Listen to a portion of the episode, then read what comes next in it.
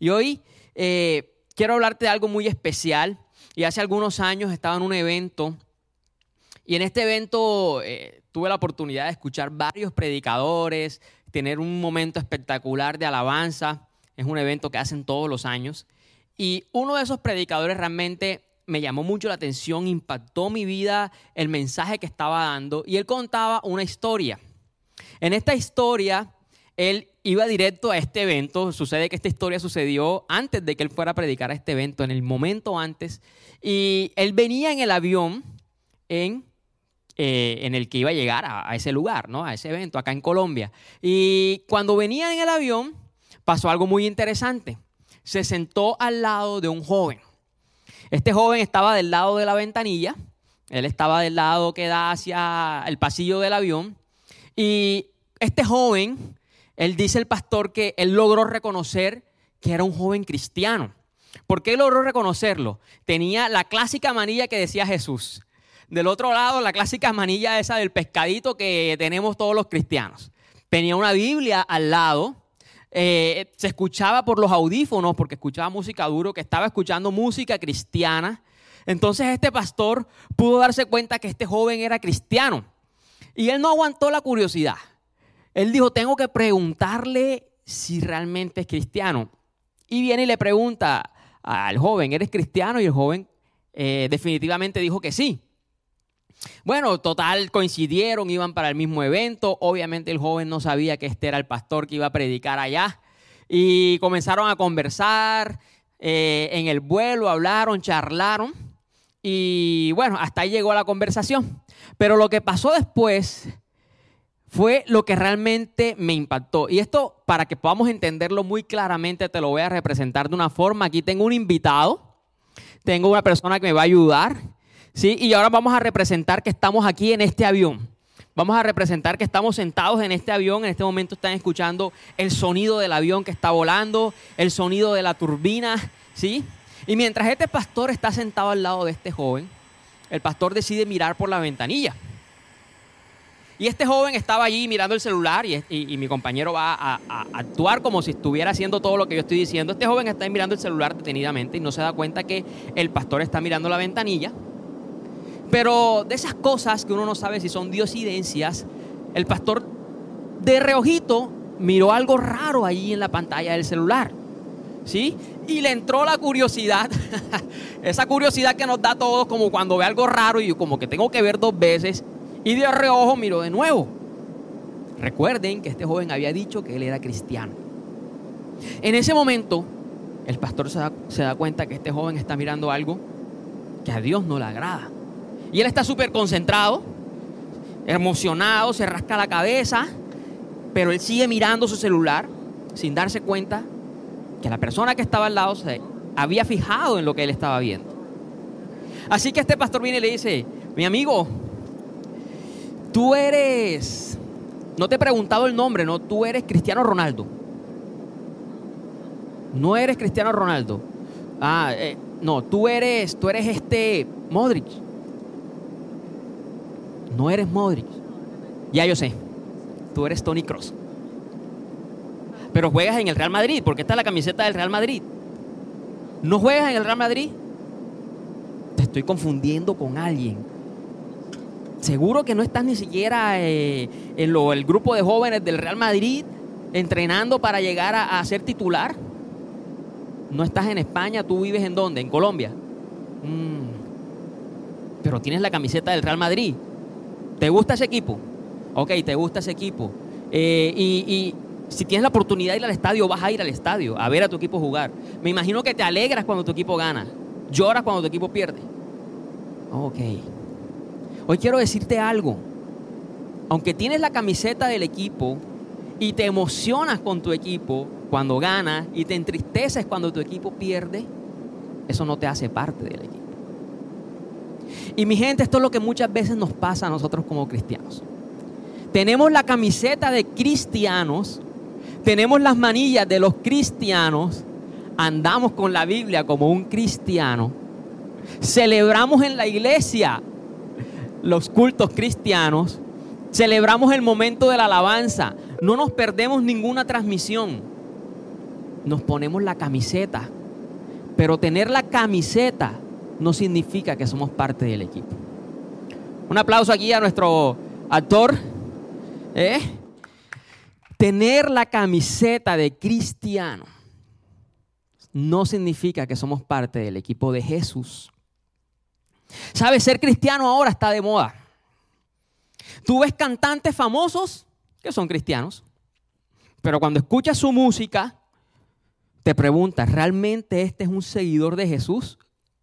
Hace unos días mi esposa estaba en Instagram y, y de repente se indigna al ver a una joven cantante que aparentemente es cristiana, pero que publica fotos semidesnudas.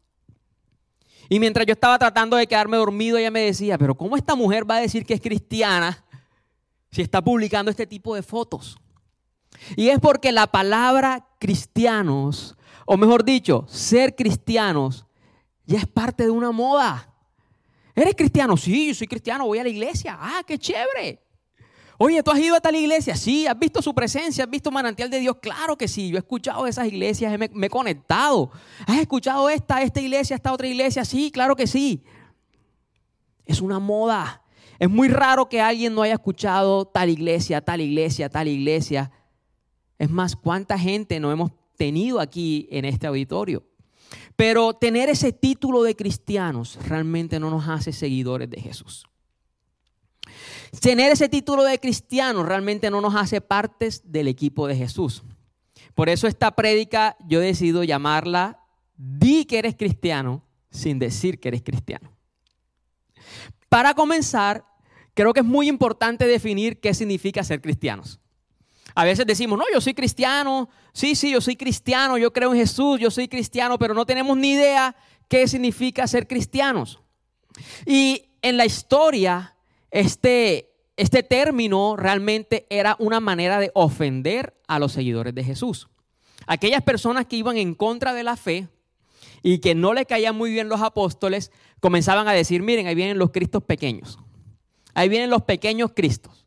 Miércale, mira, ahí viene ese Pablo que se cree un pequeño Cristo. Ahí viene ese Pedro que se cree un pequeño Cristo. Y de repente, ese, ese término de pequeños Cristos, cristianos, se volvió una tendencia y comenzaron a llamarse cristianos. En Hechos 11.26 dice, cuando lo encontró, lo llevó de regreso a Antioquía. Los dos se quedaron allí con la iglesia durante todo un año, enseñando a grandes multitudes. Fue en Antioquía donde por primera vez a los creyentes los llamaron cristianos.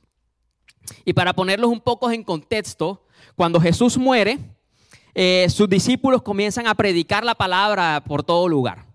A los gentiles, que eran los que no, no conocían el nombre de Jesús, a los judíos, que eran los que conocían a Jesús y la ley, y comienzan a predicarle a todo, a toda la nación, ¿no? Y en ese momento, Bernabé va a un lugar que se llama Tarso, a buscar a un personaje que se llama Pablo, para ir y llevarlo a un lugar que se llama Antioquía. No Antioquia, Antioquia es aquí, por aquí cerca. No, Antioquía. Y en ese lugar, Pablo y Bernabé se quedan predicando un año entero. Y es allí donde por primera vez ese grupo de creyentes que comienza a experimentar el amor de Jesús, que comienzan a tener manifestaciones del Espíritu Santo, es allí donde se conocen como cristianos. ¿Y en qué creemos nosotros los cristianos? Creemos en el Padre, en el Hijo y en el Espíritu Santo.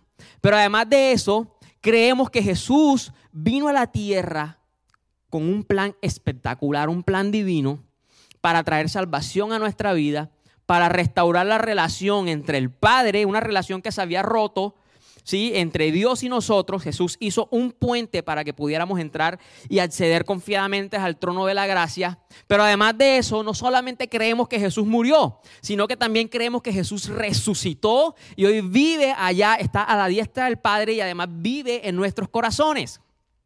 Pero déjame decirte algo, tú y yo no somos los únicos que creemos esta verdad. Hay millones de personas que creen esta misma verdad. Millones. Hay millones. El cristianismo es la religión con más seguidores en el mundo. Y te puedo asegurar algo.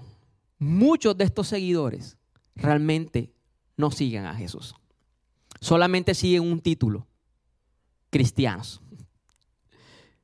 Y entonces es aquí donde vemos que muchos son los llamados, como dice Mateo 22, 14, pues muchos son los llamados, pero pocos los elegidos. Muchos son los llamados. Aquí va a pasar mucha gente. Mucha gente va a conocer a Jesús. Mucha gente va a creer en Jesús. Mucha gente va a experimentar a Jesús. Mucha gente va a creer en Dios Padre, Dios Hijo, Dios Espíritu Santo. Mucha gente va a creer en Jesús resucitado. Pero pocos lo van a seguir. Por eso es que muchos son los llamados, pero pocos son los escogidos. Cuando Jesús muere y luego resucita, él viene y se reúne con sus discípulos antes de ir al cielo y les dice, solo les tengo una tarea, id y hagan discípulos. La gran comisión.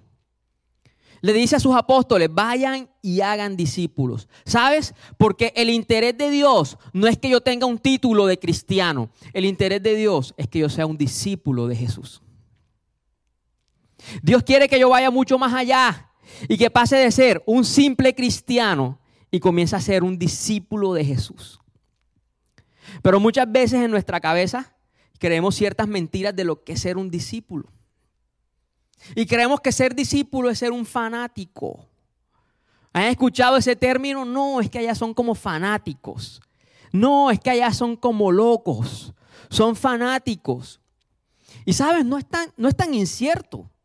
Realmente ser discípulo de Jesús sí es ser fan de Jesús. ¿Alguno de ustedes es fan de algún artista? A mí me encanta un actor que se llama Robert Downey Jr. Para los que no lo conocen, es el que hizo el personaje de Iron Man en las películas de Avengers. Me parece un increíble actor, soy fan de él, siempre que sube una historia lo estoy viendo. Me encanta su historia, cómo salió de las drogas, eh, cómo fue restituido, cómo hoy tiene una familia, cómo hoy es uno de los actores mejores pagos que hay en el mundo, de los que más cobra. ¿Sí? ¿Por qué? Porque pudo salir de las drogas y se convirtió en lo que él había soñado ser, un muy buen actor. Yo soy fan de ese actor. ¿Cuántos son fan de Marvel, de DC Comics? ¿Cuántos son fan de algún actor de, de telenovela? De este que hace de Juan Reyes, por ejemplo. ¿Cuántas dicen amén? No, no, por favor. ¿Cuántos son fan de Betty la Fea? No está mal ser fan de algo. Porque un fan es una persona que sigue los pasos de alguien, que le gusta ver el contenido de algo que le gusta seguir a esa persona a la cual admira. Un fan admira a esa persona de la cual eh, es su fan. ¿Sí? Y sabes, por eso no está nada mal que seamos fanáticos de Jesús. Sobre todo cuando podemos entender que primero Jesús fue fan de nosotros. Si hay alguien que nos admira, es Jesús. Si hay alguien que es capaz de seguirnos en nuestras redes sociales, que te aseguro que si estuviera hoy aquí en la tierra, te siguiera a ti en Instagram, en Facebook y en todas tus, tus redes y tu contenido, sería Jesús. Si hay alguien que ve lo mejor de ti, es Jesús. Si hay alguien que cuando te sientes solo decide acompañarte, es Jesús. Si hay alguien que cuando te sientes que nadie te ama, decide amarte, es Jesús. Por eso me encanta esta canción que dice, y te amo, Cristo te amo. Yo te amo porque me amaste a mí. Porque Jesús nos amó primero. Él nos amó antes de que nosotros lo amáramos a Él. Él fue el presidente del club de fans, de nuestro club de fans. Jesús fue nuestro primer seguidor, antes de que nosotros lo siguiéramos a Él o hayamos escuchado su nombre en algún momento. Incluso cuando él estaba en la cruz, a punto de morir, él solo pensaba, lo estoy haciendo por ti, Luis, por ti, Martín, por ti, Cristian, por ti, Oscar, por ti, el que estás ahí detrás de la pantalla. Jesús fue nuestro fan. ¿Por qué nos va a costar? ¿Por qué nos vamos a sentir mal cuando nos dicen que somos fans de Jesús? ¿Por qué nos vamos a sentir mal cuando dicen que somos fanáticos? Ser fanático no ser un loco. Ser fanático no es que nos falte un tornillo en la cabeza. Ser fanático es que admiramos a Jesús y decidimos seguirlo, decidimos seguir sus pasos, decidimos seguir sus mandatos, decidimos ser como Él. No tiene nada de malo ser fanático. Tenemos que quitar esa mentira de nuestra cabeza, que cuando decidimos ser discípulos, entonces vamos a ser llamados fanáticos. Bien, soy fan de Jesús. quiero seguirlo y quiero ser como Él. ¿Qué tiene eso de malo? Tengo que quitarme la mentira en la cabeza de que soy un religioso. Si yo voy a la iglesia y me vuelvo un discípulo de Jesús, me voy a volver un religioso. Déjame decirte que el interés de Jesús no es que tú sigas una religión. El interés de Jesús es que construyas una relación con Él. Una relación genuina. Una relación con nosotros en donde Él nos acepta tal y como somos, pero no nos deja en ese mismo estado, sino que somos transformados por medio de su Espíritu. Y me encanta esto. Me encanta saber que Jesús nos recibe tal y como somos. Pero sobre todo me encanta saber que somos transformados en su presencia. Dice 2 de Corintios 3:18. Así que todos nosotros, a quienes nos ha quitado el velo, podemos ver y reflejar la gloria del Señor. El Señor, quien es el Espíritu, nos hace más y más parecidos a Él a medida que somos transformados a su gloriosa imagen. Si antes robaba, ya yo no robo. Si antes gritaba, ya yo no grito. Si antes tenía malos pensamientos, ya yo no pienso de la misma forma. Si antes hablaba en doble sentido, cambio mi forma de hablar. Porque aunque Jesús me recibió con miles de imperfecciones, en Él y por amor a Él, yo me voy a ir transformando. Y cada día me voy a ir haciendo parecido a Él. Su carácter se va a ir impregnando en mí. De eso se trata seguir a Jesús. Y, y lo mejor de todo es que ni siquiera es algo que yo tengo que tratar de hacer o forzar. Ni siquiera es algo que un líder me va a imponer. Ni siquiera es algo que un pastor me va a imponer. Es algo que va a venir por una convicción por medio del Espíritu Santo. Cuando yo sienta ese amor por Jesús, yo voy a decir, yo no puedo hacerle esto a Él. Si con esto yo le estoy fallando, yo no puedo fallarle a Él. Si con esto yo lo estoy entristeciendo, yo no lo puedo entristecer a Él. Y es ahí donde nuestro carácter se va transformando. Cuando dejamos que el Espíritu Santo nos convenza de que las cosas que hacemos a veces entristecen el corazón de Jesús. Recuerda, Jesús lloró. Jesús también siente. Jesús también se entristece. Y por medio del Espíritu Santo nosotros nos convencemos de eso y dejamos atrás esa vida que de pronto nos alejaba de Él y comenzamos a llevar una vida que nos acerca a Él. Y esto no significa que voy a dejar todo atrás. No, me tengo que alejar de mi familia, me tengo que alejar, alejar de mis amigos, me tengo que alejar de todo el mundo. A veces toca, a veces toca, pero no siempre es así. No siempre es así. Jesús quiere que tú lo representes a Él sin importar en dónde estés. Por eso esta prédica se llama Di que eres cristiano sin decirme que eres cristiano. Porque se trata de representar a Jesús sin abrir la boca.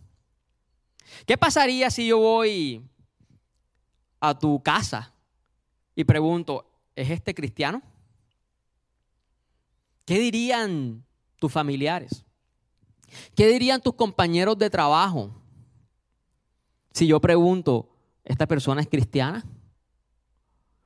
Bueno, él, él sí, él llega con la música, eh, la pone a todo volumen, eh, sí, él pone la Biblia ahí en el, en el, en el escritorio y me ha hablado unas cuantas veces de Jesús, sí, pero cuando viene alguien a, a que lo atiendan, él ni siquiera los mira a los ojos. Cuando él llega, él nos saluda. Es más, habla mal del jefe todo el tiempo. Oh, señora, su hijo es cristiano, sí. Pues, o sea, él sí un día me compartió y me dijo que había alguien que se llama Jesús, que murió, que resucitó, pero mi hijo a mí no me hace caso. Mi hijo a mí no me honra. ¿De qué sirve predicar de Jesús con la boca si nuestras actitudes hacen todo lo contrario? Y ahora está un meme de moda. Ese meme dice, Dime que eres fan de algo sin decirme que eres fan de algo. Por ejemplo, dicen, eh, dime que eres fan de Betty la Fea sin decirme que eres fan de Betty la Fea. Y sale, ¿qué Betty? o sea, con las actitudes, yo comienzo a decir que soy fan de ese programa sin decir que soy fan de ese programa. ¿No? Dime que eres fan de Pasión de Gavilanes sin decirme que eres fan de Pasión de Gavilanes. Caray, Norma. Sí, o sea, son términos que dicen en la novela, ¿no? Entonces, sin yo decirlo, sino solamente actuando, ya yo digo y doy a entender que sí me veo la novela, que sí me veo el programa, que sí me veo la serie. De eso se trata. Di que eres cristiano sin decir que eres cristiano. Tus actitudes van a reflejar lo que tú realmente eres y lo que tienes en tu corazón. Lucas Ley decía, ¿qué tal si salimos a predicar por las calles, pero sin abrir la boca? ¿Qué tal si salimos a predicar a todo lugar, pero sin decir una sola palabra? En un libro de Lucas Ley que me leí espectacular. Tenemos que predicar con nuestras actitudes. De eso se trata ser discípulos de Jesús.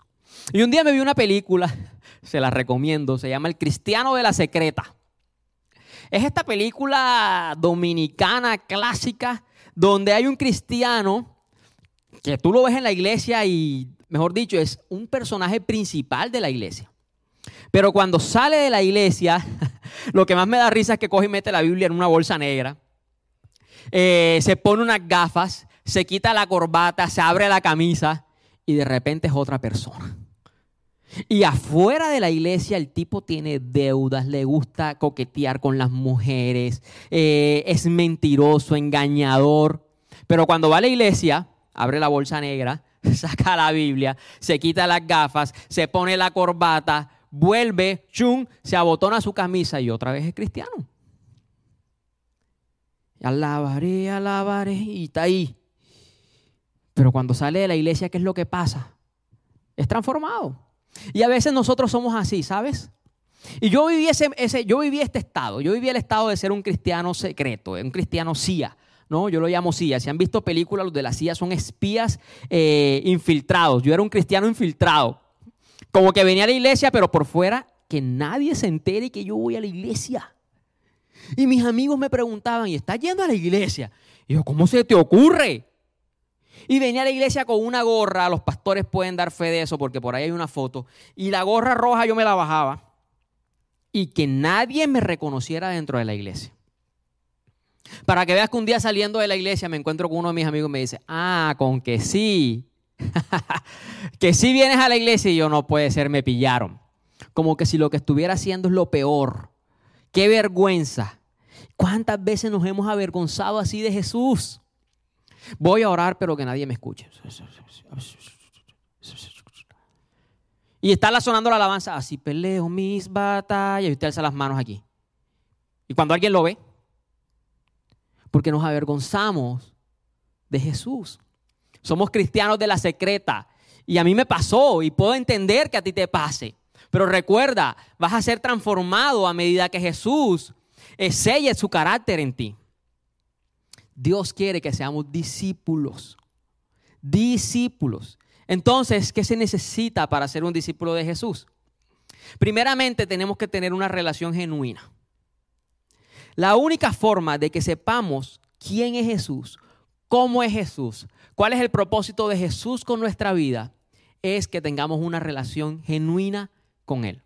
Una relación genuina es una relación que no tiene máscaras. Una relación genuina es una relación donde tú vas a abrir completamente tu corazón delante de Cristo. Una relación genuina es una relación que se cultiva diariamente. Y es aquí donde a veces tenemos muchas mentiras en la cabeza. Es que orar es muy difícil. Hoy te quiero decir algo y te quiero invitar. Quítate la palabra orar de la cabeza. No lo llames orar. ¿Qué tal si lo llamas conversar? Te vas a dar cuenta de que, que si lo ves desde la perspectiva de conversar, no se te va a hacer tan difícil. Voy a conversar con Dios un rato. ¿Qué hubo Dios? ¿Cómo estamos? Yo estoy bien. Bueno, realmente no estoy tan bien, ¿sabes? Me pasó esto. Hice esto. ¿Tú qué opinas de esto, Dios? Y ahí estás orando. Porque estás manteniendo una conversación con Dios. ¿Sabes qué hacía yo? Yo ponía una silla y ponía una mesa. Y me sentaba aquí y me imaginaba a alguien ahí. Y ese alguien era Jesús. Y comenzaba a hablar con él. Y ahí me podía quedar cinco minutos hablando. Y cuando me daba cuenta, estaba orando. De eso se trata tener una relación genuina. Sabes, no necesitas horas de oración. Puedes orar una hora al día, pero es mejor orar todo el día. ¿Qué tal si oras cinco minutos en la mañana, dos minutos al mediodía y tres minutos en la noche? ¿Qué tal si oras eh, cinco minutos en la mañana, un minuto en la media mañana, dos minutos al mediodía? Es mucho mejor orar todo el día que orar una vez al día. Y eso construye una relación genuina con Jesús. Apocalipsis 3:20 dice, mira, yo estoy a la puerta y llamo, si oyes mi voz y abres la puerta, yo entraré y cenaremos juntos como amigos. Jesús está llamando a la puerta. Y Él no va a entrar si tú no se lo permites. Y tú puedes atender a Jesús desde la ventana como atiendes al tipo del domicilio. Hey, Jesús, toma, listo, dame y toma, yo te, listo. Y solamente lo buscamos cuando lo necesitamos. Pero lo que Jesús quiere es que abramos la puerta y Él pueda entrar a nuestra casa, sentarse a comer con nosotros y nunca irse más de allí. ¿Cuántos quieren que Jesús entre a nuestra casa y nunca más se vaya? Hace un tiempo tuve una crisis en mi relación con Dios.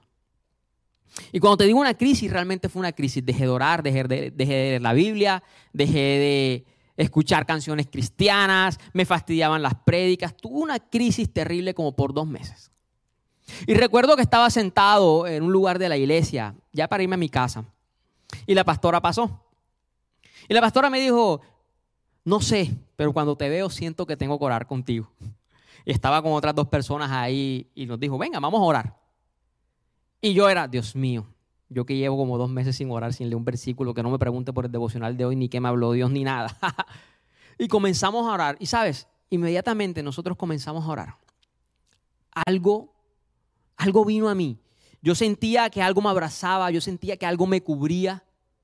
Y en mi mente yo solamente decía, cuánto extraño esto. Pero cuando en mi mente decía, Dios, cuánto extraño esto, de repente la pastora dice, Luis, Dios te quiere decir algo. Él también te extraña a ti. Y cuando ella me dice eso, inmediatamente comienzo a llorar. Y yo digo, Dios mío, aún lo que estoy pensando, ya tú lo conoces. Y luego la pastora dice, Luis, Dios te dice que Él te ha estado esperando todos los días en el mismo lugar y a la misma hora. Tú has pasado y lo has ignorado. Yo decía, Dios mío, tú estabas allí, aún sabiendo que no iba a llegar.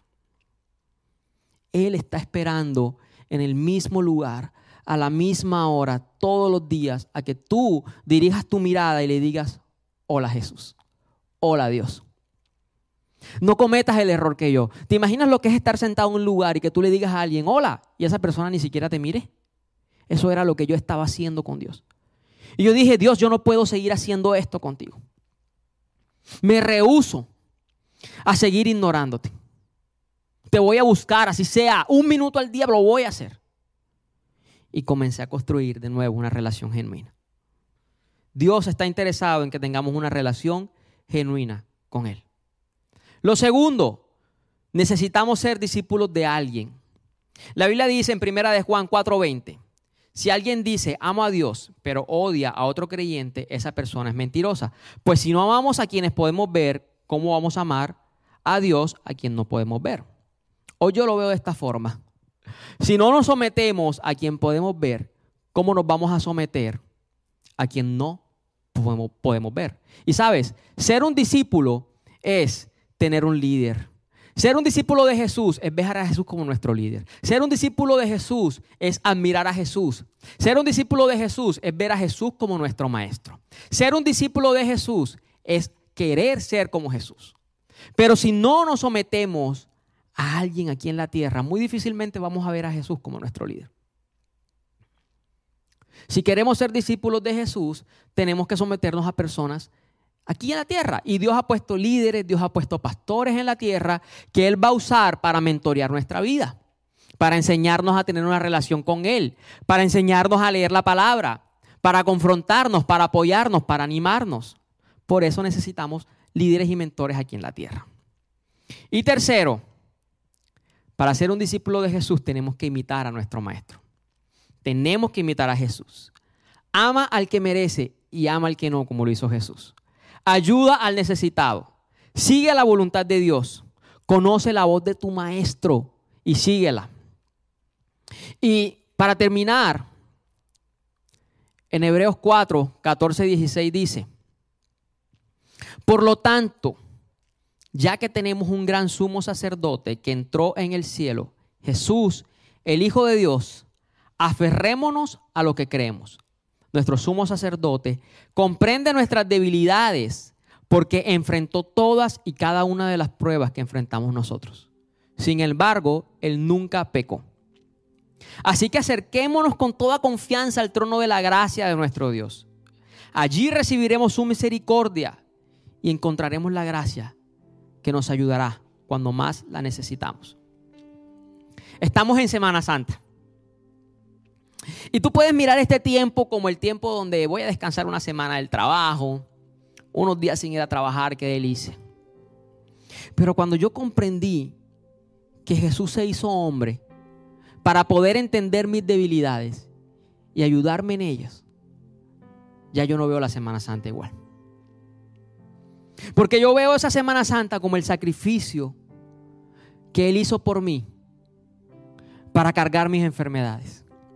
Como el sacrificio que Él hizo por mí para entender mis debilidades. Como el, el sacrificio que Él hizo por mí para, para que yo me sintiera amado. Y dice, dice la Biblia que el amigo que ama da la vida por aquellos a los que ama. No me interesa que me llamen cristiano. Y esto puede ser súper controversial. No me interesa que me llamen evangélico. Me da lo mismo si lo hacen o no. Me interesa que Dios me llame su discípulo. ¿Cómo no ser un discípulo de Jesús cuando Él me amó primero? ¿Cómo no voy a seguir a Jesús cuando Él me siguió a mí primero? De eso se trata. ¿Sabes? Tú puedes ser cristiano y no ser discípulo, pero nunca puedes ser discípulo sin ser cristiano. Por eso el deseo de Dios es que demos el paso a ser discípulos. Y si tú quieres dar ese paso, yo te invito a que por favor ores conmigo. Si de pronto tú crees que esto va a ser muy difícil, yo te invito a que ores conmigo, porque te aseguro que no es así. Señor, te damos gracias porque hoy tú hablas a nuestros corazones, Dios. Y tú nos convences que está bien ser cristianos. Está bien creer en ti, Señor. Es lo que tú quieres, que nos convenzamos de que tú eres Padre, Hijo, Espíritu Santo, de que tú moriste, de que tú resucitaste, de que Jesús, tú eres el Hijo de Dios. Pero que no me quede solo con creer esa verdad. Enséñame a vivirla, Dios. Y para poder vivir esa verdad, yo tengo que dar el paso de ser solo un cristiano a ser un discípulo. Señor, reconozco que he sido un cristiano de moda. Ese que tiene el título de ser cristiano, pero con su vida representa otra cosa. Yo no quiero un título, Dios. Yo quiero ser tu seguidor. Yo quiero imitarte. Yo quiero admirarte. Yo quiero seguir tus pasos. Yo quiero escuchar tu voz. Y quiero, Señor, ser de aquel que se deja guiar por ti, por tu espíritu. Perdóname, Dios.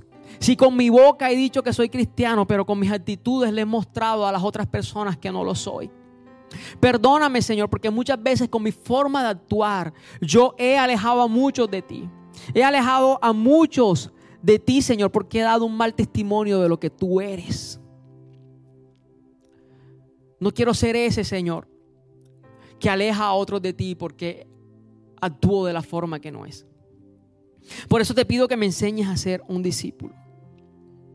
Y de pronto en mi corazón ha estado el deseo de ir y hacer discípulos y de predicarle a muchos. Hoy, Señor, tú me enseñas que muchos van a llegar a tus pies a través de mí, pero no por las palabras que digo, sino por las actitudes que tengo. Porque se han dado cuenta que he sido transformado en tu presencia. Gracias Dios porque tú me recibes tal y como soy pero en tu presencia soy transformado. Enséñame a tener una relación genuina contigo día a día. Señor, que yo escuche tu llamado porque tú todos los días tocas la puerta. Que yo sea de aquel que te deje entrar y que nunca te deje salir de mi casa. Que yo sea de aquel que me someta a las autoridades que tú has puesto aquí en la tierra, Señor. A mis pastores, a mis líderes. Que yo sea aquel, Señor, que te imite a ti, a mi Maestro, a Jesús. Que ame aún aquel que no me ama. Señor, que pueda ser de que ayuda a los necesitados. Que pueda ser, Señor, de aquel que le tiende la mano al que lo necesita. Y hoy, Señor, he decidido seguirte. Y no quiero mirar atrás, Padre. He decidido seguirte.